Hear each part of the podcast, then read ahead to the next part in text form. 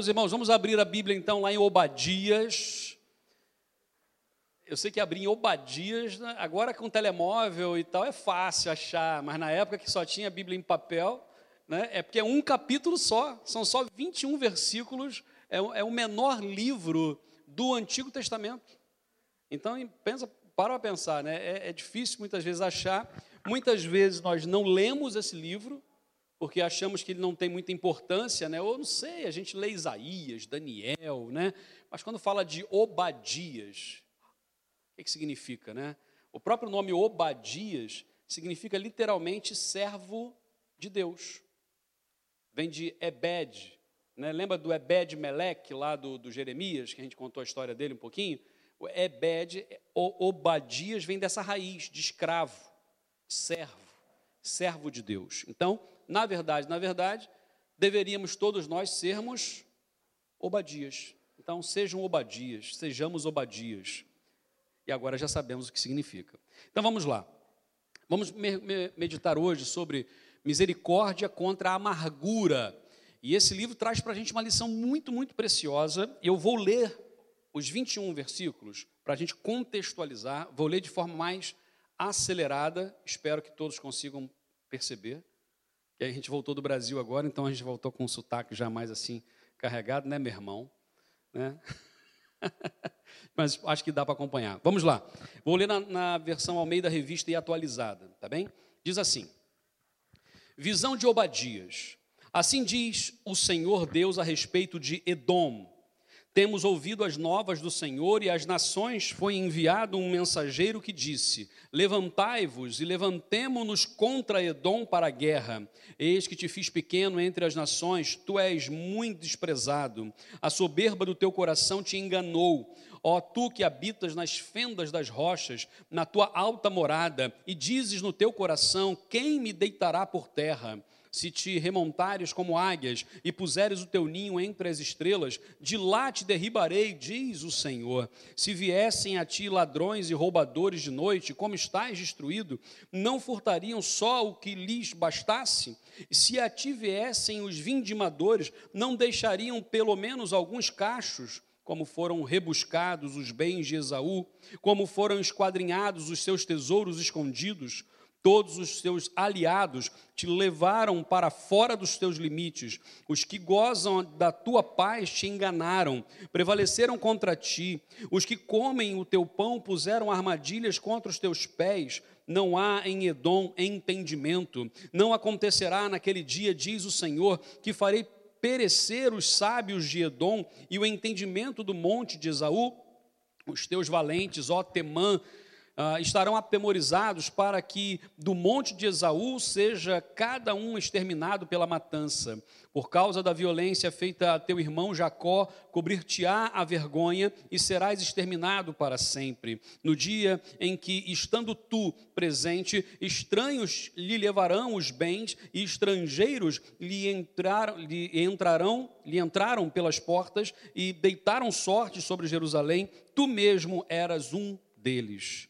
Mas tu não devias ter olhado com prazer para o dia do teu irmão, o dia da, tua, da sua calamidade, nem ter te alegrado sobre os filhos de Judá no dia da sua ruína, nem ter falado de boca cheia no dia da angústia. Não devias ter entrado pela porta do meu povo no dia da sua calamidade, Tu não devias ter olhado com prazer para o seu mal no dia da sua calamidade, nem ter lançado mão dos seus bens no dia da sua calamidade. Não devias ter parado nas encruzilhadas para exterminares os que escapassem, nem ter entregado os que lhe restassem no dia da angústia, porque o dia do Senhor está prestes a vir sobre todas as nações. Como tu fizeste, assim se fará contigo. O teu malfeito tornará sobre a tua cabeça, porque como bebestes no meu santo monte, assim beberão de contínuo todas as nações. Beberão, sorverão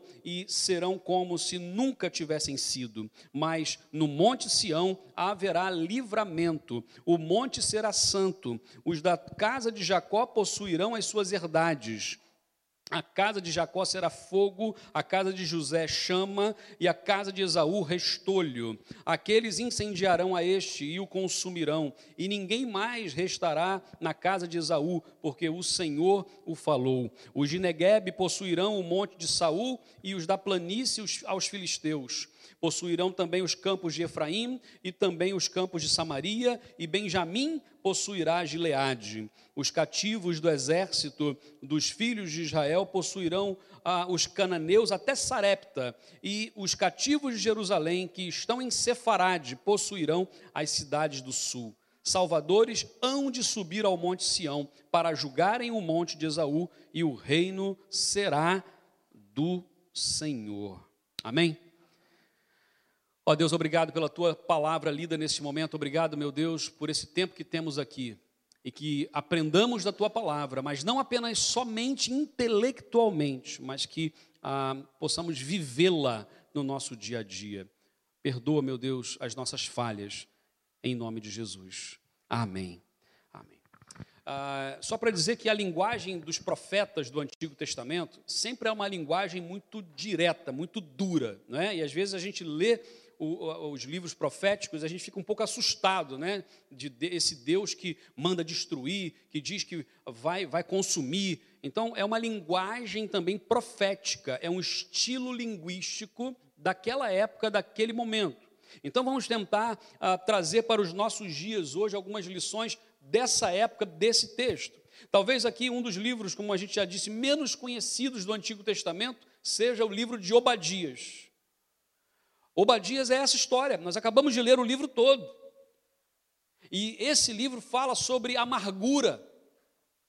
Esse livro fala de uma história muito antiga que não foi resolvida e por não ter sido resolvida, ela gerou amargura no coração das pessoas, e isso foi passando de geração em geração, ano após ano, século após século, e até hoje nós ainda temos ah, bem perto aqui de nós até o, as consequências disso que nós acabamos de ler. Obadias tem aqui 21 versículos, e como hoje na escola bíblica, nosso irmão Ricardo falou bem ali na questão do, do contexto, e é imprescindível que nós saibamos a história. Lembra da história lá de Abraão? Já ouviram falar de Abraão?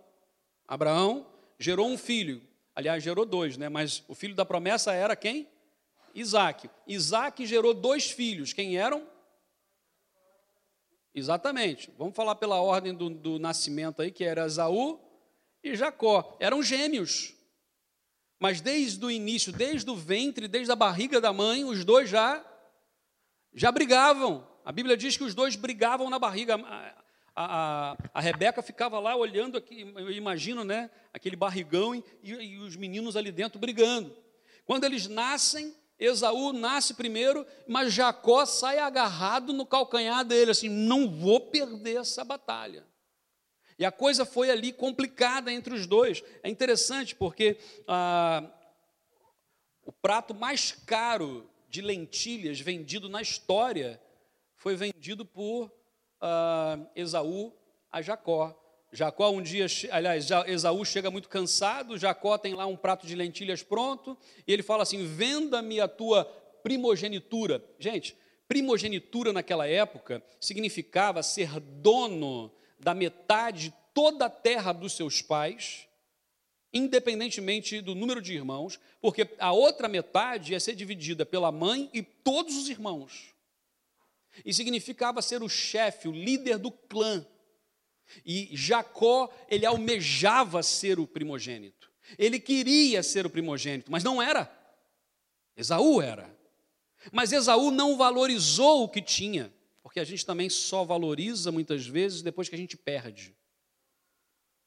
Esaú não valorizou o que tinha, e então ele vende a sua primogenitura. Aí ele fala: Ah, tá bem, tá bem, me dá logo o prato de comida, a primogenitura é sua, e eu não quero mais saber disso. Mas as coisas não são assim.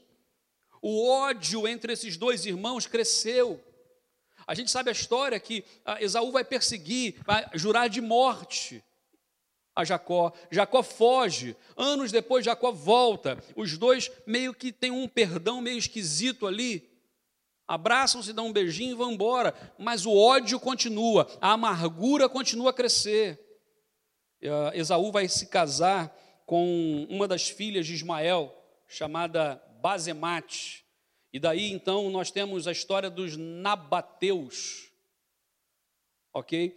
Uh, eles vão constituir agora os filhos de Esaú, os filhos e netos, o povo que surge de Esaú, são chamados Edomitas, porque Edom né, é D-M-O-M, Edom. Surgem aí os Edomitas. Eram homens fortes, guerreiros. Ah, eu não sei quantos aqui já tiveram a oportunidade de ir a Petra, no sul da Jordânia. Eu tive a oportunidade de estar lá em 2017, não é isso? 17. Um pouco antes de conhecer aqui Portugal, estive lá. E é uma cidade assim incrível, porque há uma geografia. Você vai entrando, já viram Indiana Jones? Ah, quando ele vai é, entrar para pegar o cálice, né? O cálice, como é que era o nome? Cálice sagrado, né? É o Santo Graal. É. E ele é, é aquele, aquela cena ali que tem aquelas pedras, aquelas rochas que são altíssimas, de um lado e de outro, um penhasco ali, e você vai no fosso. Aquilo é tão complicado que ah, alguns dizem que quando o salmista escreve ah, de caminhar no vale da sombra da morte, era ali que ele estava a passar no dia. Por quê? Porque a luz do sol não entra. O sol pode estar o meio-dia a pino que você não consegue, porque a, a montanha ela vai fazendo isso. E é escuro. E é fácil de matar quem está lá embaixo. Então os edomitas foram para essas montanhas. E lá de cima, diz o texto bíblico, que eles se achavam como águias. Eles se achavam os donos da montanha. E quem viesse, eles derrotavam. Demorou mais de mil anos, mais de um milênio, para que os nabateus fossem tirados dessa terra. Mais de um milênio, porque ninguém conseguia vencê-los. É interessante que o tempo vai passar e hoje Petra é uma cidade fantasma. Petra foi redescoberta como uma. e foi destruída por dois terremotos né, que, que aconteceram na história, lá no ano 500 ainda, depois de Cristo. E na Idade Média que ela começa a ser trazida de volta para a história. E hoje é um ponto turístico. E a gente vê aquela cidade, gente, é um, são rochas enormes com vários buraquinhos. Cada buraquinho daquela é uma casa. Cada buraquinho daquela é uma casa. Tive a oportunidade de entrar em uma delas, era um pedaço, era uma rocha. E ali morava uma família. E eu fico assim, e eles se gabavam disso. Achavam que aquilo era muito, muito bom. Bom, aquilo foi crescendo, aquilo foi. Ah, era uma cidade estratégica, de passagem na época. Ah, houve dois, dois casos. Um foi quando Moisés saiu do Egito e pediu para os edomitas para que o povo pudesse passar por ali. Era mais rápido, mais seguro. E os edomitas falaram: não podem. Vão por outro lugar. Isso está lá em Números, capítulo 20, versículo 14, 14 a 21. Depois, numa outra época, que é o texto que nós estamos a ler agora, quando Nabucodonosor está para invadir, a Babilônia está para invadir a Jerusalém e tomar, e os edomitas que eram aliados, que eram primos, são primos, aliados dos israelitas, eles fazem o quê? Eles aliam-se a Nabucodonosor. E não só se aliaram, mas também regozijaram-se em entrar na cidade de Jerusalém, roubar o que podiam e ainda faziam emboscadas, porque quando os israelitas fugiam por algum sítio, eles iam lá e matavam. Então essa, esse ódio, essa amargura entre primos, entre família, foi crescendo. Mas uma coisa que nós sabemos é que Deus está sempre atento às nossas vidas. Deus sabe quem nós somos, Deus sabe a nossa história, por mais difícil que ela seja. Deus conhece os nossos, as nossas amarguras. Aliás, uma das coisas ah, que nessa, nessa viagem pude fazer foi ah, reencontrar duas pessoas que de alguma forma houve e, aquela coisa do reencontrar o passado, né, que o, que o Ricardo falou aqui, e reencontrar duas pessoas em especial que pude reatar com elas um relacionamento. E foi interessante porque se não fosse aquele momento, talvez hoje eu não teria a autoridade para pregar o que eu estou a pregar aqui. Quando eu fui estudar com mais a fundo, mais a, a profundidade o texto de Obadias, eu falei, ainda bem que eu tive aquela conversa porque eram pontas soltas, eram páginas em aberto, e eu precisava fechar algumas coisas e trazer paz ao coração. E a expressão que um deles falou foi assim: hoje o reino de Deus voltou a sorrir. E foi importante. Eu não sei quais são as pontas soltas na sua vida.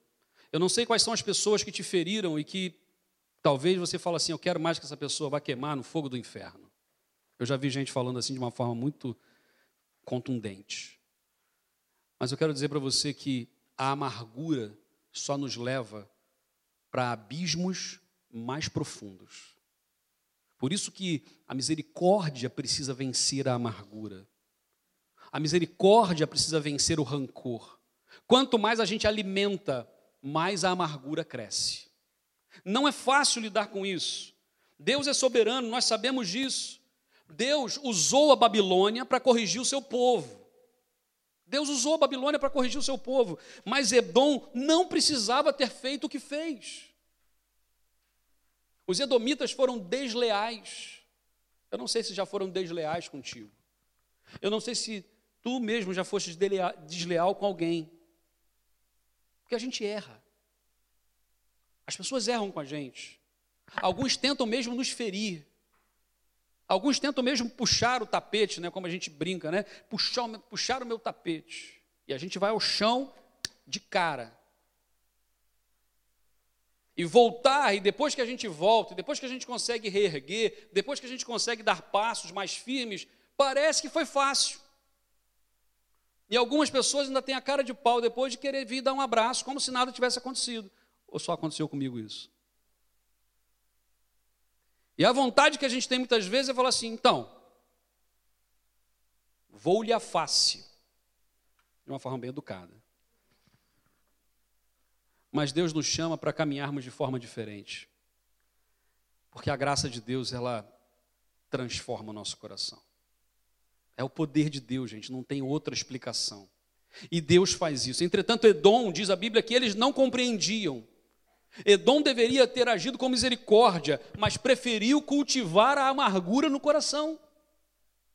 E aquela amargura, gente, de muitos e muitos anos, de quando Jacó roubou a primogenitura de Esaú, aquilo depois de tantos anos ainda estava no coração dos descendentes de Esaú. E eles falaram: é agora que a gente corrige aquela história. E foram lá para matar. E aliaram-se ao inimigo. Eu quero trazer duas ponderações breves. Uma, se nós queremos que a misericórdia vença a amargura, devemos parar de cultivar a amargura. Porque a amargura é uma planta, é como se fosse uma planta no nosso coração, a gente cultiva. E todo dia a gente vai lá e.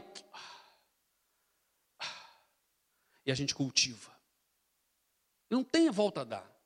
A gente pode falar, cada um tem o seu tempo, cada um tem a sua profundidade de, de, de, de tristeza, de, de amargura, de, de dor. E nós não podemos mensurar a dor do outro, nunca podemos fazer isso. O limiar de dor de cada um é diferente. Mas se nós continuarmos cultivando a amargura, nunca que a misericórdia vai ganhar. Então a primeira coisa é vamos matar a amargura de fome. Vamos deixar que ela seque. Diz o texto bíblico, versículos 11 a 14: No dia em que tu estando presente, estranhos lhe levaram bens, estrangeiros puseram pelas portas e deitaram sorte sobre Jerusalém, tu mesmo era um deles. A profecia aqui é contra os edomitas. Os edomitas eram como os inimigos. Gente, a gente nunca se coloca no lugar dos edomitas, a gente sempre gosta de estar no lugar dos israelitas, nesse texto. A gente gosta de estar no lugar dos mocinhos, nunca dos bandidos. Mas quantas vezes nós agimos como os edomitas. Na hora que a coisa, tá, em vez da gente estender a mão, a gente agora, agora vá, agora vá. É interessante que o texto continua dizendo assim: Mas tu, diretamente para Edom, tu não devias ter olhado com prazer para a desgraça do teu irmão. Tu não devias ter se alegrado com a ruína do teu irmão. Tu não devias ter falado de boca cheia no dia da angústia do teu irmão. Tu não devias ter entrado pelas portas e roubado do teu irmão. Tu não devias ter olhado com prazer o mal. Tu não devias ter lançado mão dos seus bens. Tu não deverias ter ah, parado nas encruzilhadas para exterminar os que escapassem. Tu não deverias ter entregue aqueles que restaram no dia da angústia. Ou seja, nada justifica um erro pelo outro. Uma das coisas que eu tenho aprendido é que uma das coisas mais tristes é quando a gente age de forma dura e sem amor. E infelizmente, eu tenho visto muita gente crente em Jesus Cristo proferindo muitas vezes palavras que são duras e sem amor. Falar a coisa certa da forma errada talvez seja tão grave como falar a própria coisa errada. Então, precisamos trazer o equilíbrio. Vivemos hoje um tempo de muitos extremos. Quanto mais extremos temos, pior e mais perigosa é a situação. Trazer para o equilíbrio, ou seja, Deus tem um propósito. E o propósito que Ele tem para a nossa vida é muito claro. Ele quer que nós tenhamos relacionamento com Ele restaurado porque isso é que traz paz, alegria, salvação, etc. E quer que nós tenhamos paz e alegria uns com os outros. Toda vez que a gente permite que alguma coisa nos afaste, nós estamos a perder, e a amargura é que está a ganhar. Ah, os edomitas, eles não agiram correto. Nós aprendemos nesse texto como não agir. Porque uma das coisas que eu tenho visto muitas vidas, e na minha eu já percebo algumas coisas e tenho lutado contra isso, é que a gente às vezes a gente se torna aquilo contra o qual nós lutávamos. Sabe quando a gente é mais jovem, que a gente tem os ideais, e a gente luta, e é isso, e é aquilo, e pá, e não sei o quê, e eu não admito isso, isso nunca vai acontecer. A gente tem um padrão ético lá em cima, e a gente tem isso, tem aquilo. Mas o tempo vai passando, e a gente vai flexibilizando os padrões, a gente vai abrindo concessões. Nada a ver. Isso não tem nada a ver. Isso não é nada. Deixa passar. Martim Lutero escreveu ali que com artimanhas tais é que o inimigo tra trabalha. Coisas sutis. Quantas vezes nós brigamos por algo e depois de algum tempo, de alguns anos, nós estamos naquela situação de oprimidos, tornamos-nos em opressores. Eu não sei o que fizeram na tua vida, eu não sei se já pisaram na tua cara, se já te humilharam. Eu digo, eu já tive que engolir muito sapo. Conhece essa expressão? Tem essa expressão? Eu já tive que engolir muito sapo. Humilhações. Mas a gente tem que decidir uma coisa hoje. E aí eu quero que a gente entenda isso. Cada um olha para a sua história agora. Esquece agora os edomitas, esquece, olha para a tua história. Eu estou olhando para a minha. O que que te fizeram que faz com que você pare no tempo, estagne no tempo, fique estagnado? E agora é, se nós estamos aqui, é hora de ir para frente. Não podemos a toda hora ficar assim, ah, mas se eu der um passo aqui, ah, porque já me fizeram aquilo. Se me der um passo aqui, ah, porque já, eu, eu já conheço essa história. Não conhece, não, porque a história não está sendo, não foi ainda, está sendo. Ou a gente abre o coração para o novo que Deus tem para nós, ou nós nunca vamos para frente. A gente caminha para o lado. Viu o caranguejo, né? O caranguejo, ele vai para o lado mas não vai para frente. Deus nos chamou para ir para frente, para crescer, para amadurecer, para ficarmos mais parecidos com Jesus. Então, assim, independentemente, seja na questão de família, quantos aqui passaram ou passam por situações graves em família? Quantos passaram ou passam situações graves por causa de igreja, por causa de liderança? Quantos aqui passaram ou passam situações graves porque tomaram uma decisão ao lado de Jesus e sofrem agora a pressão da vida? Nós sabemos, cada um tem a sua história. Mas o passo de fé agora é: vamos respeitar a nossa história, vamos aprender com a nossa história, vamos amadurecer com a nossa história, mas não vamos viver presos ao passado. É hora de ir para frente. Eu já fui traído por pessoas que sentaram à minha mesa durante anos. E uma vez eu falei com a Priscila, nunca mais, Priscila. E o que a Priscila falou para mim foi assim, João, então deixa o ministério. Deixa Jesus para lá. Porque se você crê em Cristo, se é o ministério, não tem jeito.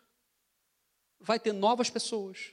E a gente vai ter que acreditar que Deus está fazendo algo novo através de novas pessoas, novas vidas. E se não fosse assim, a gente não estaria aqui. Porque Deus tem agido na vida de vocês, na minha vida, e na vida de vocês, para que abençoe a minha vida, e na minha, para que abençoe a sua, e a de um irmão com o outro. A história de Obadias é uma história, a profecia de Obadias é muito forte, gente. Ela, vai, sabe, naquele, na boca do estômago, né, que a gente brinca, que é aquela que, pá, que a gente fica sem respirar. Que é difícil. Se hoje a gente tem deixado a amargura crescer, eu quero dizer em nome de Jesus, que é hora de deixar a amargura morrer, secar. Não cultive mais a amargura. Toda vez que vier na sua cabeça, porque a nossa história, a nossa tendência é contar a história de novo. Como é que a gente cultiva? Cada um tem um jeito. Alguns escrevem, outros falam. E a gente repete a mesma história. Se a gente está repetindo muita história, se a gente está contando a história de novo e de novo, é porque aquilo não está ainda sarado. Então não fale. Na hora que começar, mentalmente faz o exercício, pede a Deus, Senhor, me dá uma luz amarela, assim, pá. Aí eu, ah, não, o que você ia falar mesmo? Não, não, não. Vamos falar sobre outra coisa. Não vou mais cultivar isso. Não vou mais falar sobre determinadas coisas. Não vale a pena. É olhar para frente, é olhar para o novo. E se aprover a Deus, e se tivermos oportunidade, se depender de nós, diz a Bíblia, tenhamos paz com todos os homens. Nós precisamos ser os promotores da paz. O juízo é de Deus. Quem está fazendo esse juízo aqui contra os edomitas é o Senhor, não sou eu, não foi Obadias, não foram os israelitas, Deus, só Ele pode fazer. E a segunda coisa é: vamos confiar na soberania de Deus. Primeira coisa, não cultivar a amargura. Segunda, confiar que Deus é soberano. E aí o texto bíblico diz, versículo 17: Mas no monte Sião haverá livramento, o monte será santo e os da casa de Jacó possuirão as suas herdades. Muitas vezes a gente quer resolver as nossas coisas do nosso jeito, na nossa força, no nosso braço do jeito que nos apetece, no nosso tempo, mas não funciona. A gente aprendeu que não funciona assim? Não funciona. Nós somos duros, temos o nosso orgulho, gente. Nós somos orgulhosos. Dar o braço a torcer, reconhecer que está errado é difícil demais. Parece que tira a nossa dignidade, mas eu quero dizer que não. Porque se estivermos errado, o que traz dignidade é reconhecer o erro e aí permitir que Deus faça a obra dele. É Ele que muda o coração. Deus é soberano. Vamos olhar para as nossas mazelas, nossas maldades, mas vamos olhar com misericórdia. Aí sim, a misericórdia contra a amargura. É uma batalha. E aí, a primeira lição é: não dá para mudar o passado. Já entendemos isso? O passado não dá para ser mudado. Não temos a máquina do tempo para voltar. E se fizéssemos isso, criaríamos outras linhas do tempo, e aquelas teorias todas, né? Que a gente já vê em filmes e, e livros e tal. Uma coisa piora a outra. No final das coisas, é melhor ir para aquela que era original mesmo, que era melhor. Passado não dá para passar, não dá para mudar. Passado está lá. Infelizmente, dá vontade de arrancar da página? Dá, mas não dá. Não é possível. Agora, o futuro. Futuro dá. Esse dá. E sabe como é que dá para mudar o futuro? Com o presente. É hoje que nós temos que tomar decisões. É hoje que temos que tomar decisões de deixar o passado no passado, aprender com ele, mas não viver preso lá, e olhar para o futuro com decisões acertadas. E como é que a gente faz isso, gente? Como é que a gente sabe que vai estar certo? Primeiro, temos a palavra de Deus, a Bíblia. Segundo, nós temos, olha aí para o lado aí, ó. Temos gente aqui, não temos? Olha para o lado, olha para o outro. É, essa é a família que Deus nos dá. Porque quando eu estiver saindo da linha, o Dinei vai chegar para mim e falar assim: João, vem cá rapidinho, vamos tomar um café. Com todo jeito, o Dinei é uma pessoa, um dos mais gentleman que eu conheço. Assim. Ele vai chegar, vai me pegar assim: vem cá, João, tomar um cafezinho. Vai contar sobre Açores, vai contar sobre outras coisas e tal. Mas um dado momento ele vai falar assim: mas sabe aquele dia, João? Você fez o que não era certo aos olhos do Senhor.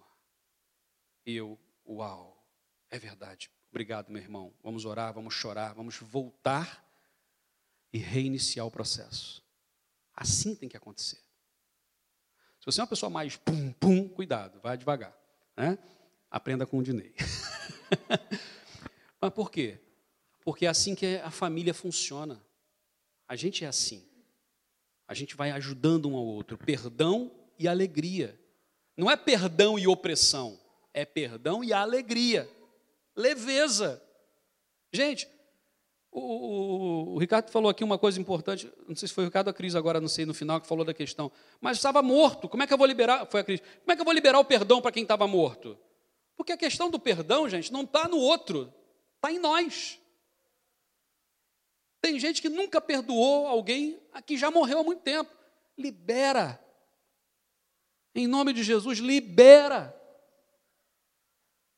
Porque senão a gente é que carrega o peso. Lembra daquele, um, um dos, para mim era um dos mais complicados e cruéis. Os, os romanos tinham muitas formas de, de, de, de, de penalidades, né, de penas. Uma delas era amarrar. Imagina, a pessoa foi, foi pega assassinando alguém. Aquele morto era amarrado nas costas dela e essa pessoa era liberada no deserto. E ele tinha que carregar um morto que ele matou nas costas. Só que o que, que acontece com o corpo morto? Entra em decomposição, começa a cheirar mal, começa a dar bicho. E os bichos e o cheiro mal daquele, daquele defunto que está em cima começa a entrar pelos ouvidos, começa a entrar pelo nariz. E aquela pessoa está lá e ela não pode tirar. Porque do lado tinha um guarda, do outro tinha outro. Olha, não pode tirar, não. E o que, que acontecia com aquela pessoa que estava carregando o morto ao longo do tempo? Morria também. Quando a gente não libera perdão, é carregar um morto e isso, ele já está morto, mas vai matar a gente também.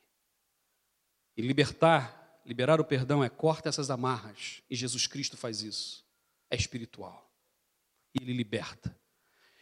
E podemos respirar ar puro de novo. Então eu não sei, mais uma vez, eu não sei a tua história toda. Já te fizeram isso, te fizeram aquilo. Liberta, libera. Em nome de Jesus, liberta, libera isso. E vamos viver um novo. Vamos viver um novo, porque Deus tem algo novo. Viver com Jesus é viver em novidade de vida. Quero pedir a você que feche seus olhos nesse momento. E nós vamos abrir os nossos corações para Deus. Vamos tirar esse peso. Vamos amar a Jesus. Não vamos mais cultivar a amargura. Vamos confiar que Deus é soberano, que Ele está no controle da história a profecia contra os edomitas e a profecia a favor dos filhos de Jacó veio da parte de Deus. Deus tem uma promessa para a nossa vida de restauração, de vida, de paz, de alegria. E Deus tem uma palavra direta de extermínio de tudo aquilo que é contra. Eu quero estar do lado da misericórdia. Eu não quero estar do lado da amargura. Eu não quero mais cultivar a amargura, eu não quero mais falar em alguns assuntos. Mas o falar não é uma fuga. Se for só para fugir do assunto, não, não basta. É preciso liberar o perdão, é preciso libertar pessoas. Pessoas que estão amarradas ainda a nós, mas que estão trazendo prejuízo para a nossa saúde. Hoje é o tempo porque nós somos o povo de Deus, família de Deus, pessoas que creem que Jesus Cristo é o Senhor, o Salvador, e que a bênção de Deus esteja sobre a nossa vida. Pai, ajuda-nos, ó Deus, agora a pormos em prática tudo isso. Não adianta nos apenas saber a história e a profecia de Obadias, a história de Jacó e Esaú, de Israel e Edom. Não adianta apenas sermos conhecedores intelectuais da tua palavra. Não adianta a gente falar com a autoridade para a vida dos outros mas queremos que o Senhor venha agir na nossa vida, Pai. Que o Senhor venha sobre as nossas vidas hoje. E que a misericórdia do Senhor vença a amargura do meu coração. Extermina, meu Deus, ajuda-nos a matar, exterminar a amargura, que é uma raiz que muitas vezes está lá, e que muitas vezes cresce e o seu fruto não é bom. Ajuda-nos, ó oh Deus, a crescer, em nome de Jesus. Amém. Nós vamos louvar ao Senhor nesse momento. Eu já convido o pastor Timóteo para que esteja aqui. E aqueles que nos acompanham em casa nesse instante, ou através do podcast, que Deus abençoe a sua vida, uma semana muito abençoada. Para nós que cá ficamos, de seguida, nós vamos celebrar a ceia do Senhor, uma das ordenanças que Jesus assim nos deixou.